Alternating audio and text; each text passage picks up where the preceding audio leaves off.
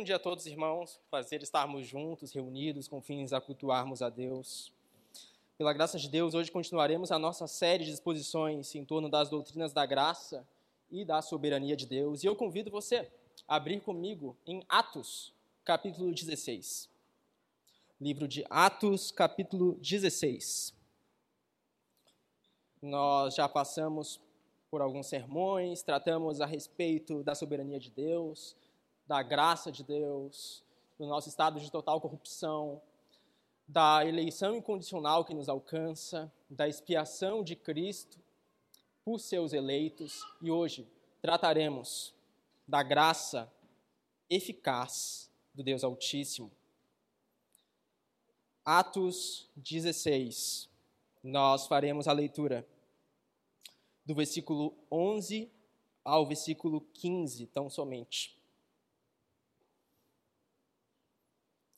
Atos 16, versículo 11, diz assim: a palavra de Deus. Tendo, pois, navegado de Troade, fomos diretamente para Samotrácia, e no dia seguinte a Neápolis. Dali fomos a Filipos, cidade da Macedônia, primeira do distrito e colônia romana. Nessa cidade permanecemos alguns dias. No sábado, saímos da cidade para a beira do rio onde nos pareceu haver um lugar de oração, e assentando-nos falamos às mulheres que haviam se reunido ali. Certa mulher, chamada Lídia, da cidade de Tiatira, vendedora de púrpura, temente a Deus, nos escutava. O Senhor lhe abriu o coração para que estivesse atenta ao que Paulo dizia. Depois de ser batizada, ela e toda a sua casa nos fez esse pedido. Se julgam que eu sou fiel ao Senhor, venham ficar na minha casa. E nos constrangeu a isso até aí. Vamos orar? Senhor, obrigado.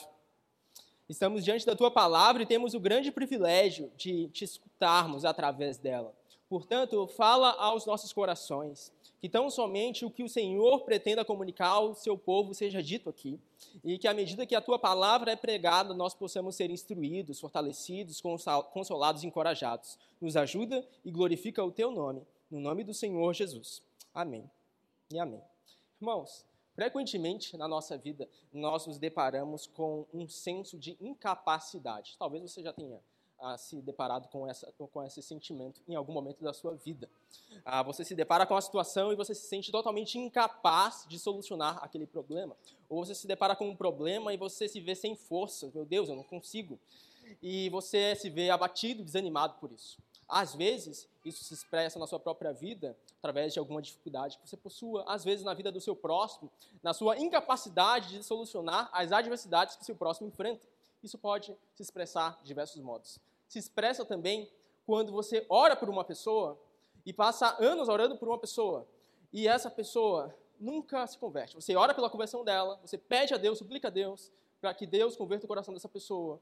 Você roga, dobra os seus joelhos, passa horas orando, dias orando, anos orando para essa pessoa, décadas, e ela nunca tem o seu coração alcançado, e você fica, meu Deus, eu não sei o que fazer mais. Eu oro, eu prego a palavra para essa pessoa, mas simplesmente o coração dela permanece duro como uma rocha, duro como uma pedra, imutável, totalmente a mesma coisa que era décadas atrás. Continua a mesma coisa.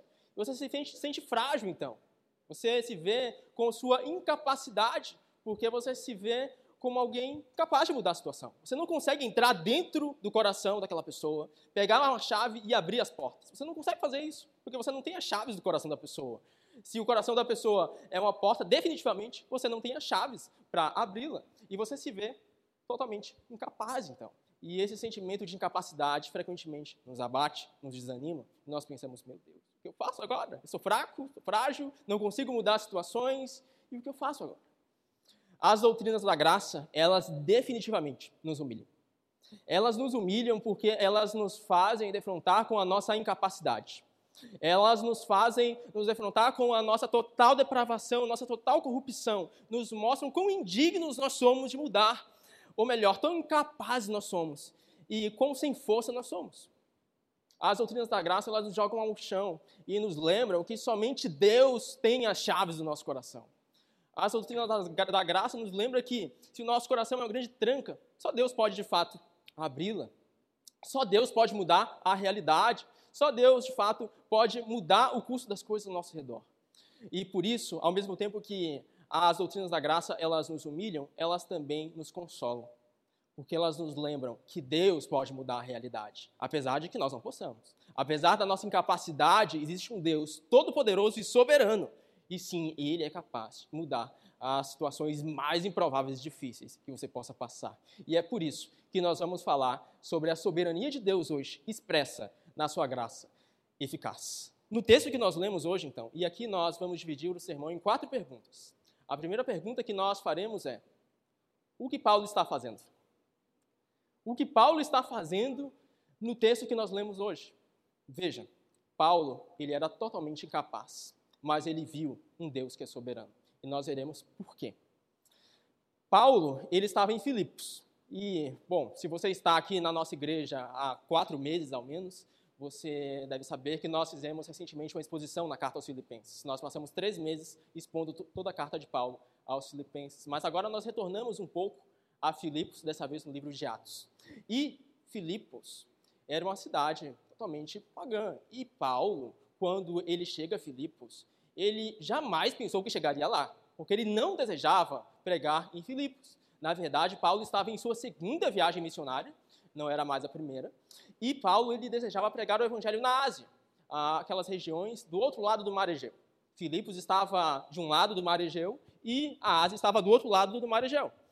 E Paulo não sonhava em atravessar o Mar Egeu para pegar na cidade de Filipos. Você vê isso na passagem anterior a que nós lemos hoje, Atos 16, versículo 6. Vamos fazer a leitura rapidamente. Diz assim: e percorreram a região frígio-gálata, tendo sido impedidos pelo Espírito Santo de pregar a palavra na província da Ásia. Chegando perto de Mísia, tentaram ir para a Bitínia, mas o Espírito de Jesus não o permitiu. E tendo contornado Mísia, foram a Troade. À noite, Paulo teve uma visão na qual um homem da Macedônia estava em pé e lhe rogava, dizendo: Passe a Macedônia e ajude-nos. Assim que Paulo teve a visão, imediatamente procuramos a partir para aquele destino, concluindo que Deus nos havia chamado para lhes anunciar o Evangelho. Veja que Paulo não desejava passar a Macedônia, ele queria pregar na Ásia. Só que o que acontece? Deus começa a impedir que o evangelho seja pregado na Ásia. É isso mesmo que o texto diz, do versículo 6, quando ele diz que ah, impedidos pelo Espírito Santo de pregar a palavra na província da Ásia. E diz de novo no versículo 7, quando ele fala, mas o Espírito de Jesus não permitiu de pregar na Mísia, também na mesma região da Ásia. Então veja, o Espírito de Jesus impediu que Paulo pregasse o evangelho na Ásia porque o Espírito de Jesus estava conduzindo Paulo a pregar o evangelho em outro lugar, a passar a Macedônia, a atravessar o mar Egeu, algo que ele nunca havia pensado. Veja que Paulo era incapaz. Ele era incapaz até de saber para onde Deus de fato o queria levar. Ele estava preparado para pregar na Ásia. Ele não sabia que teria que atravessar o mar Egeu. Ele não foi preparado para isso. Ele não foi com um mapa, com um plano bem elaborado de para onde ir. Ele simplesmente obedeceu. Paulo obedeceu a Deus. E à medida que Paulo obedecia a Deus, ele ia sendo orientado por Deus para onde pregar. Então veja que Paulo ele tinha pouca força, pouca capacidade. Ele realmente não tinha traçado uma rota ou um plano. Não era a respeito da capacidade de Paulo ou do que Paulo estava realizando no fim das contas, mas sim o que Deus estava realizando através de Paulo. E Deus pretendia manifestar a sua graça eficaz através de Paulo em toda a Macedônia. E aqui, interessante dizer que Filipos está na Macedônia. E Filipos é uma das principais cidades da Macedônia. Então, o que Paulo faz? Ele vai a Troade, um porto na Ásia. Ele pega um navio a partir de Troade. Ele vai para um barco em Troade. Ele vai para a ilha de Samotrácia, que fica no meio do caminho entre a Ásia e a Macedônia. De Samotrácia, que é uma ilha, ele vai para Neápolis, que é o porto da Macedônia, um dos principais portos de lá, e de Neápolis ele vai para Filipos e ali passa alguns dias. É isso que os dois primeiros versículos do texto inicial que nós lemos diz. Atos 16, versículo 11, diz assim: Tendo, pois, navegado de Troade, fomos diretamente para a Samotrácia, e no dia seguinte a Neápolis. Dali fomos a Filipos, cidade da Macedônia, primeira do distrito e colônia romana. Nessa cidade permanecemos alguns dias. Irmãos, Paulo jamais pensaria que estaria em Filipos pregando o evangelho. Paulo realmente não tinha sabedoria, ou melhor, conhecimento suficiente para saber para onde Deus o pretendia conduzir. Paulo simplesmente estava obedecendo. Paulo, ele era caracterizado pela obediência. E porque ele era caracterizado pela obediência, ele pôde ser instrumento de Deus, não somente para receber graça eficaz, mas também para transmitir graça eficaz a outras pessoas. E especificamente agora, na Macedônia, em Filipos. E veja, Paulo, ele se vê com sua incapacidade não uma vez, mas duas vezes, porque agora Paulo chega em Filipos e ele tenta aplicar o seu método missionário. E o seu método missionário ele é totalmente frustrado. Numa primeira leitura, talvez isso passe desapercebido, mas o método missionário de Paulo era bastante simples. Assim que ele chegava numa cidade para passar alguns dias, ele procurava um grupo ah, de pessoas que se reuniam numa sinagoga, que normalmente era formado por pelo menos dez homens, e ali ele encontrava dois grupos de seu especial interesse: a judeus da dispersão e gentios que adoravam o Deus de Israel. Eram os dois grupos que caracterizaram o centro do interesse do apóstolo Paulo em toda a sua vida missionária. Mas o que acontece? Ele tenta aplicar isso em Filipos. Ele busca uma sinagoga, mas ele se vê frustrado, porque simplesmente não existe sinagoga em Filipos. E simplesmente ele não encontra ao menos dez homens adorando a Deus, ao Deus de Israel, que possam formar uma sinagoga. Ele encontra o quê? Mulheres mulheres adorando numa sinagoga? Não, porque naquela época uma, mulheres não podiam formar uma sinagoga sem que houvessem pelo menos dez homens. Ele encontra mulheres num lugar que o escritor chama de lugar de oração. Quão irônico o texto é ao nos falar isso. Veja, Paulo foi totalmente frustrado. Ele foi pensando que ia pregar na Ásia, e Deus o, o, o conduz à Macedônia. E agora ele chega na Macedônia, e ele tenta aplicar seu método missionário, e, no, e novamente ele falha o seu método missionário falha.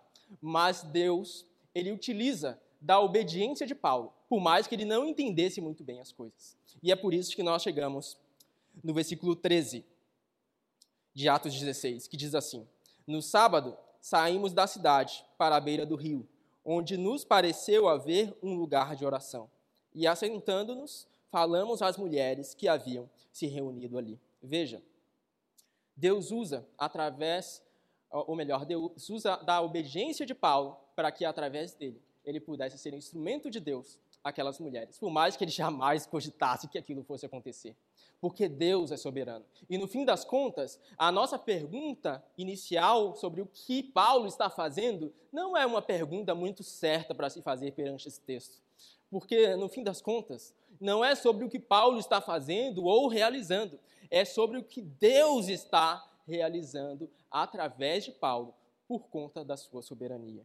E por isso, a nossa segunda pergunta da nossa mensagem de hoje é: o que Paulo, ou melhor, o que Deus está fazendo em Filipos? O que Deus está realizando? E bem, Deus está manifestando a sua graça eficaz em Lídia. Quem é Lídia? Bem, versículo 14. Certa mulher chamada Lídia, da cidade de Tiatira, vendedora de púrpura, temente a Deus, nos escutava. O Senhor lhe abriu o coração para que estivesse atenta ao que Paulo dizia. Lídia era uma pessoa totalmente improvável de se ouvir o evangelho. Primeiro, o texto nos diz, ela era uma vendedora de púrpura. Ela não era ninguém importante, assim. Normalmente, às vezes, Paulo chegava na cidade e as pessoas eram convertidas a pessoas de alto escalão eram convertidas. E a partir do momento da influência que essas pessoas tinham, outras pessoas também eram alcançadas. Mas Lídia não era ninguém.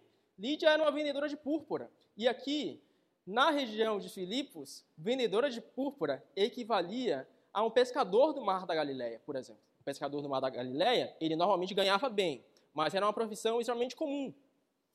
Em Filipos, os vendedores de púrpura, a mesma coisa. Eles ganhavam bem, mas era uma profissão extremamente comum, não era ninguém influente assim.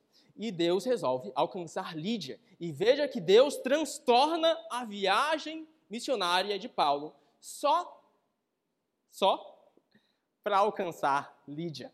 E através de Lídia, fazer a sua obra em Filipos. Que grande graça eficaz Deus a manifesta através de Paulo na vida de Lídia. Veja que Deus já operava em Lídia antes mesmo de Paulo ir lá. E Paulo não sabia disso. O texto diz, no versículo 14, que Lídia era temente a Deus. Essa expressão, temente a Deus, designa aquelas pessoas que não eram ah, judeus ou judias, no caso de Lídia, mas que mesmo assim adoravam o Deus dos judeus. Em todo o livro de Atos, sempre que você vê essa expressão temente a Deus aparecer, isso significa que essa pessoa não era judia, mas que ela adorava o Deus de Israel. E Lídia era essa pessoa. Veja que Deus já estava operando no coração de Lídia. Lídia já tinha escutado falar do Deus de Israel, que se manifestou nas escrituras sagradas dos judeus, do Antigo Testamento, que nós temos hoje em nossas Bíblias, mas ela ainda não havia falado, ah, ouvido falar de Jesus. Então, sabendo disso, Deus transtorna toda a viagem de Paulo para que ele vá para Filipos e pregue sobre a mensagem do Evangelho ao coração de Lídia. Então, o coração de Lídia é aberto e ela pode escutar as boas novas e ser transformada. E veja que não foi Lídia quem abriu o seu coração. O texto diz que o Senhor lhe abriu o coração para que estivesse atenta ao que Paulo dizia. E se o Senhor não estivesse aberto o seu coração, Lídia certamente não teria escutado e obedecido as palavras de Paulo. Então veja que tudo, no fim das contas, é sobre o que Deus está fazendo. Deus estava operando através de Paulo em Lídia e através de Lídia em toda a cidade de Filipos e até da Macedônia. Que grande graça eficaz Deus manifesta. É consolador saber que nós não podemos embaraçar a obra de Deus. Apesar de toda a limitação de Paulo, apesar dele ser incapaz, incapaz de aplicar o seu método missionário, incapaz de saber para onde ia, apesar de quem ele era, ele não podia embaraçar a obra de Deus. Ele não podia embaraçar aquilo que Deus pretendia fazer nele e através dele. Veja que Paulo, apesar de sua limitação, de sua pouca capacidade, era instrumento de Deus, porque Deus é soberano. Isso não vem de Paulo, mas é a glória dele manifesta na vida de pecadores. Conta-se uma história de um pregador muito famoso que foi chamado a pregar numa cidade condenada à destruição. É, ele não esperava que Deus fosse fazer isso, porque ele queria ficar na cidade dele e ele queria descansar um pouco e ele foi chamado por Deus a pregar nessa cidade que seria destruída.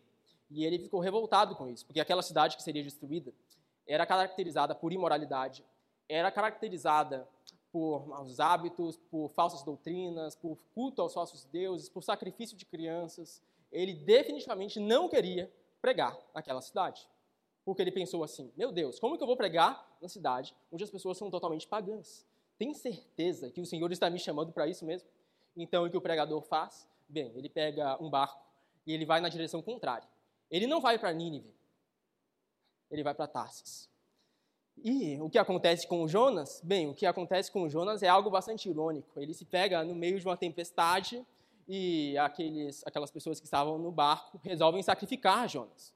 Resolvem pegar ele e jogar dentro do mar, para que assim, eles pensavam, assim a tempestade fosse acalmada. Então é melhor Jonas morrer, e só Jonas morrer, do que todo mundo do barco morrer. Então, Jonas é jogado no oceano. E naquele momento Jonas pensa: ufa, pelo menos eu vou me livrar da minha missão de pregar o evangelho naquela cidade. Mas não é isso que acontece, porque os planos de Deus eles não podem ser frustrados. Ninguém pode embaraçar a obra de Deus. E o que acontece? Acredite se quiser, um grande peixe. Que grande peixe era esse? Não me pergunte, eu não sei. Talvez uma orca, quem sabe?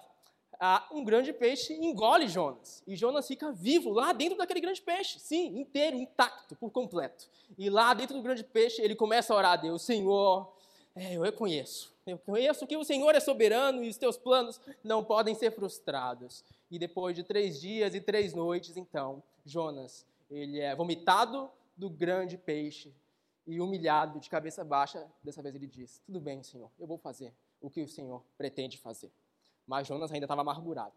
Mas o grande ponto é, Jonas vai para Nínive e Jonas prega em Nínive. E os ninivitas se convertem.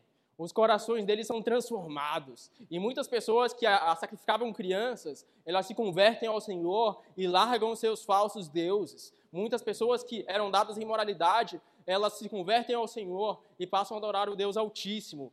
E o que acontece com Jonas? Ele fica revoltado, porque ele ainda não tinha se convencido por aquilo. Mas ele foi um instrumento de Deus para proclamar o Evangelho, mesmo que, apesar do seu desânimo. Veja, os planos de Deus não podem ser frustrados, mesmo com Jonas no meio do caminho, porque Deus é soberano. E quando a graça eficaz pretende alcançar alguém, essa graça certamente alcançará. E nada, coisa alguma, pode resistir à graça eficaz de Deus.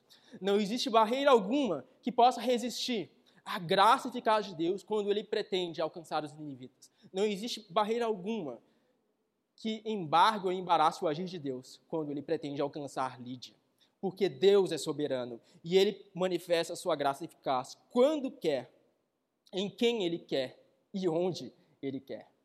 Por isso, a terceira pergunta que nós podemos nos fazer hoje é: o que aconteceu com Lídia? Nós vimos que Paulo foi um instrumento para transmitir graça eficaz, que Lídia foi alvo dessa graça eficaz. E bem, o que acontece com Lídia quando ela é alcançada por essa graça eficaz? Lídia é totalmente transformada. Lídia é totalmente mudada por completo. Versículo 15. Depois de ser batizada, ela e toda a sua casa nos fez esse pedido. Se julgam que eu sou fiel ao Senhor, venham ficar na minha casa. E nos constrangeu a isso. Veja, a graça eficaz alcançou o coração de Lídia e Lídia foi totalmente vivificada. Ela não permaneceu igual, porque não há alguém que seja chamado à mesa do mestre e continue o mesmo. Todos aqueles que são alcançados pela graça eficaz de Deus, eles são transformados. Os ninivitas, eles largaram a imoralidade. Lídia foi batizada. Versículo 15 diz que Lídia ela, ela foi batizada. E por que ela fez isso? Porque ela reconheceu que Deus a tinha alcançado, tirado das trevas. Cristo tinha vertido o seu sangue na cruz e agora ela não existia mais, ela tinha morrido. E agora existia uma nova Lídia, uma nova criatura que vive agora pelo Espírito. Então, pelo batismo, Lídia expressa isso publicamente. Veja que o batismo é uma expressão exterior do que havia acontecido no coração de Lídia. Lídia ela não é batizada para ser salva. Lídia, ela é batizada porque foi salva. Então, a partir do momento que ela é salva e alcançada, ela expressa isso a todos, através do simbolismo do batismo, que simboliza o que Cristo efetuou por ela. Cristo se entregou na cruz por ela, e por isso Lídia pôde morrer. Mas Cristo ressuscitou, e agora Lídia pôde viver, pode viver em uma nova vida. Então, veja que essa é a primeira consequência da graça eficaz em Lídia. Ela é batizada. Mas o texto vai além quando ele nos diz que não só ela foi batizada, mas que ela e toda a sua casa foram batizados. Isso significa que Lídia, ela não reteve o evangelho para si. Ela proclamou o evangelho intensamente, inclusive para toda a sua casa, e posteriormente nós vemos que a igreja de Filipos se desenvolve. E se desenvolve a partir de quem? De Lídia. Lídia é a primeira convertida de Filipos. E outras pessoas o foram porque Lídia continuou anunciando o evangelho intensamente a todas as pessoas ao seu redor porque ela foi alcançada pela graça eficaz de Deus. E agora ela não podia guardar esse presente só para ela. Ela queria, como Paulo, ser um instrumento de Deus para transmitir graça eficaz a outros também. Porque a partir do momento que a graça eficaz nos alcança, nós não guardaremos esse tesouro num baú e deixaremos dentro da nossa casa no cantinho. Mas não, nós iremos e compartilharemos desse tesouro com outras pessoas também, para que elas também possam ser enriquecidas pela graça eficaz de Jesus Cristo. E é isso que Lídia faz. Ela prega o evangelho e prega intensamente. Mas o texto vai além. Lídia, é, versículo 15 nos diz que Lídia e toda a sua casa fizeram esse pedido. Se julgam que eu sou fiel, venham ficar na minha casa. E nos constrangeu a isso. Veja, Lídia é batizada, Lídia passa a evangelizar, mas ela também passa a servir, e a servir intensamente com tudo que ela possui. Bem, ela tinha uma casa, que possivelmente era uma boa casa, porque ela era uma vendedora de púrpura e ganhava bem, e ele, ela passa a utilizar aquilo para exercer sua hospitalidade. Ela passa a servir a Deus com aquilo que Deus a concedeu. Ela passa a servir intensamente com tudo que Deus pegou a ela. Veja, se nós somos alcançados pela graça eficaz de Deus, nós pareceremos com o nosso Mestre. E o nosso Mestre, o Senhor Jesus, ele viveu servindo intensamente. E se o nosso Senhor serviu intensamente, proclamando a glória de Deus Altíssimo, o que seus servos também não fariam, imitando o Mestre. Jesus tomou a cruz para que nós pudéssemos ser resgatados. E se nós somos alcançados pela graça eficaz de Deus, pela cruz de Jesus, nós também podemos ser transformados e tomarmos a nossa cruz e vivermos rumo ao Calvário. Veja, a graça eficaz transformou Lídia por completo, assim como transformou também os inivitas. A nossa pergunta final, mas antes da pergunta final, eu tenho de lembrar de um alto oficial da Etiópia, que é muito marcante uh, na história bíblica. Um alto oficial da Etiópia, ele, num certo dia, ele ouviu sobre o Deus dos judeus. Mas ele não era um judeu, ele era um alto oficial da Etiópia. E Etiópia não é Israel. Então, o alto oficial não era um judeu. E ele ouviu do Deus dos judeus. E ele ficou bastante curioso. Curioso que ele era, ele começou a ouvir mais sobre o Deus de Israel. E ele ficou tão interessado, esse alto oficial, que ele começou a buscar saber mais sobre o Deus de Israel ele ficou sabendo que em Jerusalém se realizavam festas anuais ah, religiosas. E ele, inclusive, foi a Jerusalém para participar dessas festas que ocorriam lá. E, no caminho para Jerusalém, ele resolve, curioso que ele era, interessado que ele estava no Deus de Israel, ele resolve comprar um manuscrito do profeta Isaías, que, por sinal, era bastante caro. Naquela época, um manuscrito feito de pergaminho era muito caro e só pessoas de condição podiam ter em sua própria casa um pergaminho do profeta Isaías. Então, por ser um alto oficial, ele pôde comprar aquele manuscrito. E ele estava voltando agora para a Etiópia, depois da festa religiosa que ele teve em Jerusalém. E no meio do caminho, bem, no meio do caminho, Deus resolve definitivamente manifestar a sua graça eficaz a ele. É melhor ler o texto. Atos 8, versículo 26. Diz assim: Um anjo do Senhor disse a Filipe: Levante-se e vá para o sul no caminho que desce de Jerusalém a Gaza. Esse se acha deserto. Filipe se levantou e foi. Havia um etíope, eunuco, alto oficial de Candace, rainha dos etíopes, o qual era superintendente de todo o seu tesouro. Ele tinha vindo adorar em Jerusalém e estava regressando ao seu país e, assentado na sua carruagem, vinha lendo o profeta Isaías.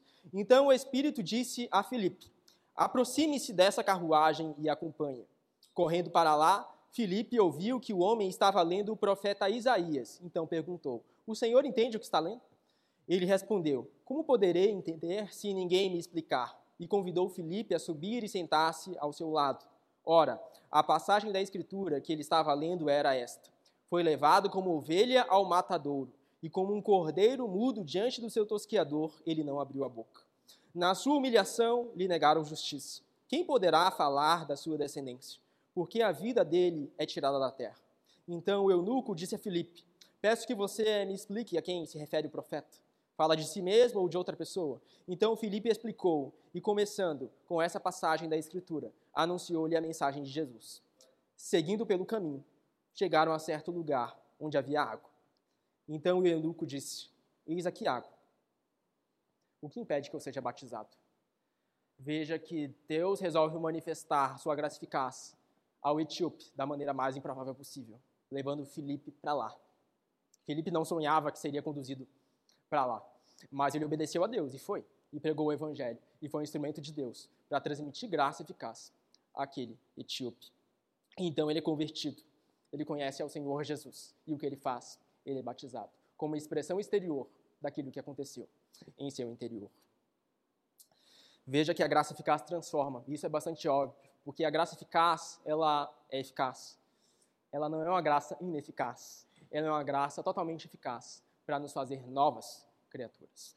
E agora sim, nós podemos chegar à nossa quarta e última pergunta da mensagem de hoje. O que é graça eficaz? Afinal, nós vimos no texto hoje a graça eficaz agindo, mas nós ainda não definimos o que é graça eficaz. Bem, graça eficaz é o poder e o presente de Deus em manifestar as suas dádivas aos pecadores mais improváveis, no momento que ele quer, na hora que ele quer, no lugar onde que ele quer, mesmo que isso subverta todo o pensamento humano. A graça eficaz de Deus não é algo que possa ser ah, reduzido a uma equação matemática. A graça eficaz não é um mais um igual a dois. A graça eficaz excede nossa compreensão.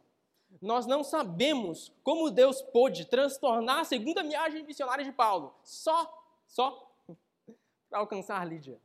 Nós não sabemos como Deus pode impedir que o evangelho fosse pregado na Ásia, para então conduzir Paulo a outra região. Nós não sabemos porque Deus resolveu fechar as portas do evangelho para a Ásia naquele momento. Não sabemos, nós não temos todas as respostas, definitivamente. Mas nós sabemos sim que a graça eficaz é o presente de Deus. E porque é presente, nenhum de nós merecíamos. E, portanto, nós não deveríamos olhar para as portas que foram fechadas na Ásia, mas para as portas que foram abertas na Macedônia. Porque Deus não precisava abrir as portas da Macedônia, eles não mereciam aquilo. Mas Deus resolveu manifestar a sua graça eficaz à Macedônia e converter todos que estavam ali. Porque a graça eficaz de Deus é um grande presente e ela se manifesta no tempo certo, nem antes e nem depois. Você pode se perguntar por que Lídia não se converteu antes? Por que os inivitas não se converteram antes? Por que tudo isso não aconteceu antes? Não sei. Nós não podemos sondar o pensamento de Deus.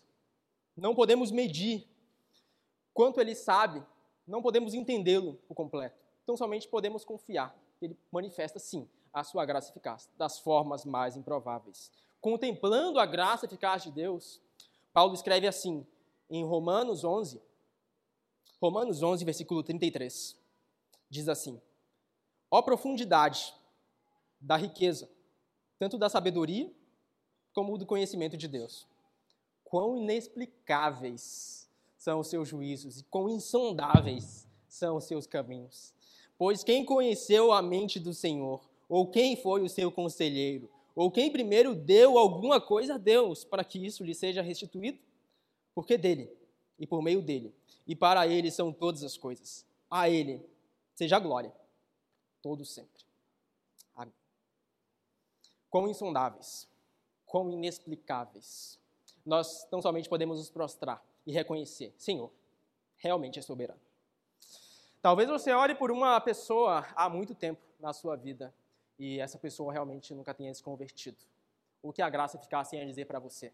Bem, a graça eficaz te encoraja a continuar pregando o evangelho e orando por essa pessoa. Porque não é porque ela ainda não se converteu que ela não será um dia. Lembre-se que a graça eficaz de Deus, ela se manifesta no tempo certo, no momento certo, na hora certa. Talvez essa pessoa seja alcançada ainda, no final da sua vida, quem sabe, não sei. Talvez seja como um ladrão da cruz que se converta apenas no final da sua vida. Talvez não demore tanto, mas o seu papel continuar fazendo a sua parte diante de Deus e glorificando a Deus por isso, pregando o evangelho e orando intensamente. O que Deus vai fazer, não sei te dizer ao certo, mas sei que Deus vai ser fiel para manifestar a sua graça eficaz e glorificar o seu nome, da maneira e da forma que ele designou. Porque Deus excede toda a nossa compreensão. Talvez você se sinta desanimado ao olhar para o seu passado e ver que poderia ter conhecido o Senhor Jesus muito tempo antes. Você pensa assim: Senhor, se o Senhor tivesse me alcançado quando eu era ainda jovem, nada disso teria acontecido, ou tudo seria diferente. E talvez você se remou por dentro por conta disso, porque você pensa: meu Deus, por que não antes? Por que só agora, Senhor? Talvez os inivitas pensassem isso também. Talvez Lídia também. Lídia era uma vendedora de púrpura. E vendedora de púrpura naquela época era associada a cultos pagãos a grande maioria dos vendedores de púrpura, eles adoravam falsos deuses. Não há indícios para dizer que Lídia também não era assim. Mas Lídia foi transformada. E aprove a Deus alcançar Lídia naquele momento. Transformá-la naquele momento. Por quê? Não sei te dizer. Mas Lídia não merecia ter sido alcançada em nenhum momento. Mas mesmo assim, por mais tardio que Lídia possa achar, Deus resolveu lhe agraciar com sua graça eficaz. Portanto, não fique remoendo, olhando para trás, ah, por conta de uma conversão tardia, talvez. Mas olhe para frente, veja o que Deus já fez e o que Ele pode fazer em sua vida, caso você obedecer e permanecer. fiel. Porque no fim das contas não é sobre Paulo, não é sobre Lídia, não é sobre mim, nem sobre você. É o que Deus faz na vida de pecadores, através de pecadores, para manifestar a sua glória, manifesta em Jesus Cristo. Nosso papel? Obedecer, nada mais do que isso. Obedecer a sua palavra e seguir fiel. E o que ele vai fazer? Bem, eu também não sei te dizer o que ele irá fazer, mas eu sei te dizer que ele permanecerá fiel. Porque Deus, ele sempre permanece fiel e Deus sempre cumpre os seus propósitos. Talvez a graça eficaz de Deus ela tenha te alcançado você não saiba muito bem o que fazer agora. Ok, Senhor, eu entendo que o Senhor me chama, eu entendo que o Senhor requer de mim a entrega por completo, mas eu não sei muito bem qual seria o próximo passo. Eu sei que eu devo te obedecer, mas eu não sei muito bem como eu posso fazer isso. Bem, a você, o texto que nós lemos diz que nós devemos gerar frutos exteriores do que Deus opera em nosso coração. Se Deus opera em nosso coração, nós devemos manifestar isso exteriormente. Lídia fez isso através do batismo. Talvez você ainda não seja batizado ou batizada, e talvez Deus te chame a isso, a expressar exteriormente o que Deus operou no teu interior. Talvez você já seja batizado e já seja há muito tempo, por sinal. Talvez você já seja até membro da nossa comunidade, com a maioria que são. E Deus te chama a continuar fiel, obedecendo ao Senhor e sendo conduzido por Ele aonde Ele te chama. Porque Deus é fiel para te conduzir precisamente onde Ele pretende te conduzir. Deus é fiel para cumprir os planos soberanos dele na tua vida. E por mais que os caminhos possam parecer tortos e estranhos às vezes, e às vezes você se sinta confuso, meu Deus, para onde o Senhor está me levando ao final, pode ter certeza que a graça eficaz, ela certamente cumpre propósito em cada um de nossos corações. Por fim, devo dizer que graça eficaz não é uma força abstrata. Fica estranho usar toda hora a terminologia graça eficaz. Nós podemos dizer que a graça eficaz é o poder de Jesus. O poder de Jesus que se manifesta na salvação de pecadores como a mim, como você. A graça eficaz só é possível porque Jesus se entregou na cruz do Calvário. Se entregou na cruz do Calvário e deu seu próprio sangue Para que, se nós confiarmos nessa obra redentiva da cruz, nós pudéssemos agora morrer para nós mesmos e viver para Cristo. Porque Jesus não continuou morto, ele ressuscitou. Está sentado à direita de Deus e intercede por nós. E ele vai voltar mais uma vez. E vai voltar para buscar todos aqueles que confiam no seu nome e obedecem fielmente. A graça eficaz é o amor de Jesus por mim e por você. Que possamos confiar no amor de Jesus e assim viver, transbordando da sua graça soberana e sejamos assim uma comunidade de servos proclamando o Evangelho. Amém? Vamos orar.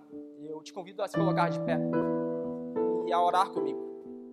Vamos pedir a Deus que Deus nos ajude a sermos obedientes, pois nem sempre é fácil ser obediente, mas que pela sua graça eficaz, Deus possa tratar dia a dia seu coração e nós possamos viver dia a dia para Ele. Vamos orar. Senhor, obrigado. Nós não merecemos a sua graça, mas o Senhor enviou o teu filho para descer as profundezas da terra. Nós muitas vezes encontramos nos encontramos em oceanos profundos, mas o teu filho desceu aos oceanos ainda mais profundos para nos tirar de lá. E ele fez isso por amor de nós. E porque Cristo nos amou tanto assim, nós podemos ser tirados das profundezas da terra e ser conduzidos. Sermos conduzidos a tua luz. Portanto, obrigado pela tua graça soberana. Nos ajuda a confiarmos no Senhor, a olharmos para a obra de Jesus. Porque no fim das contas, não é sobre o que nós fazemos ou podemos fazer, é sobre o que o Senhor faz, apesar da nossa fraqueza. Para que se veja de um modo claro, de um modo nítido, que o poder provém de ti, não de nós. Provém tão somente da tua graça soberana e eficaz, do teu gracioso amor. Portanto, nos ajuda a, te, a, a, a, confiar em ti e a te obedecer. Nos dá orientação que possamos refletir exteriormente aquilo que o Senhor tem operado no nosso coração, dentro de nós. Por isso nos transforma, nos compele a Ti e nos vivifica. Nos enche do Teu Santo Espírito e nos ajuda a simplesmente obedecer. Por mais difícil que seja o caminho, por mais difícil que sejam os obstáculos, por mais que hajam lágrimas no meio de tudo isso, nos ajude a te obedecer, Senhor, pela tua graça, pelo amor de Jesus, que hoje nos alcança e nos chama a ti. Faz a tua obra e glorifica o teu santo nome, no nome de Cristo. Amém e amém.